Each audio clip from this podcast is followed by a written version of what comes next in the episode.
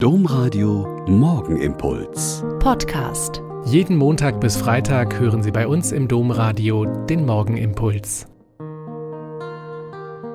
Wieder mit Schwester Katharina. Ich bin Olper Franziskanerin und ich freue mich, mit Ihnen jetzt zu beten. Heute ist der 9. November. Dieser Tag ist ein Schicksalstag der deutschen Geschichte. Prägnante Ereignisse sind von 1848, 1918, 1923, 1938 und 1989 genau an diesem Datum bekannt.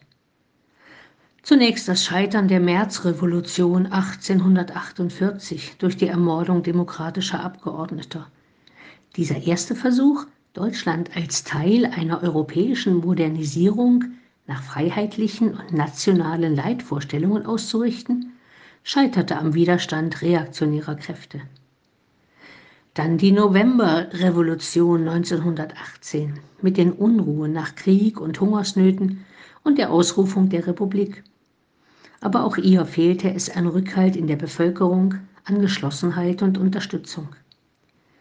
1923 dann der Hitler-Ludendorff-Putsch mit dem Versuch, durch einen Putsch die Regierung zu stürzen und eine nationale Diktatur zu errichten.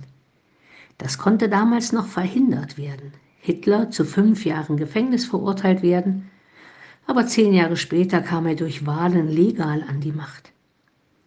Dann 1938 die Progromnacht, die alles in den Schatten gestellt hat, was bis dahin an Verfolgung an der jüdischen Bevölkerung in Deutschland geschehen war.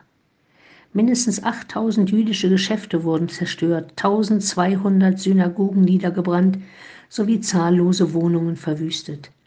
In den Tagen darauf wurden im ganzen Deutschen Reich etwa 30.000 jüdische Männer verhaftet und in die Konzentrationslager verschleppt.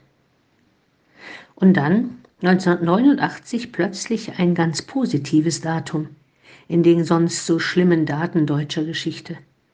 Der Fall der Berliner Mauer und der innerdeutschen Grenze, die seit 1961 das Land geteilt hatte. Der unglaubliche Mut der Hunderttausenden Demonstranten in vielen Städten der DDR in den Tagen und Wochen vorher hatte erreicht, was fast unerreichbar schien, zu vereinen, was zusammengehörte. Zu diesem Tag gehört für mich diese Fürbitte, die in der katholischen Kirche der DDR bei allen großen Gottesdiensten, bei allen Wallfahrten eindringlich gebetet wurde – Barmherziger Gott, wir bitten dich inständig, dass du deiner Kirche die Freiheit, unserem Volk die Einheit und der ganzen Welt den Frieden geben wollest.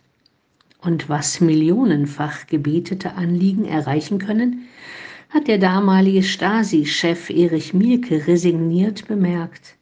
Er hat gesagt, wir waren auf alles vorbereitet, nur nicht auf Kerzen und Gebete. Gott sei Dank.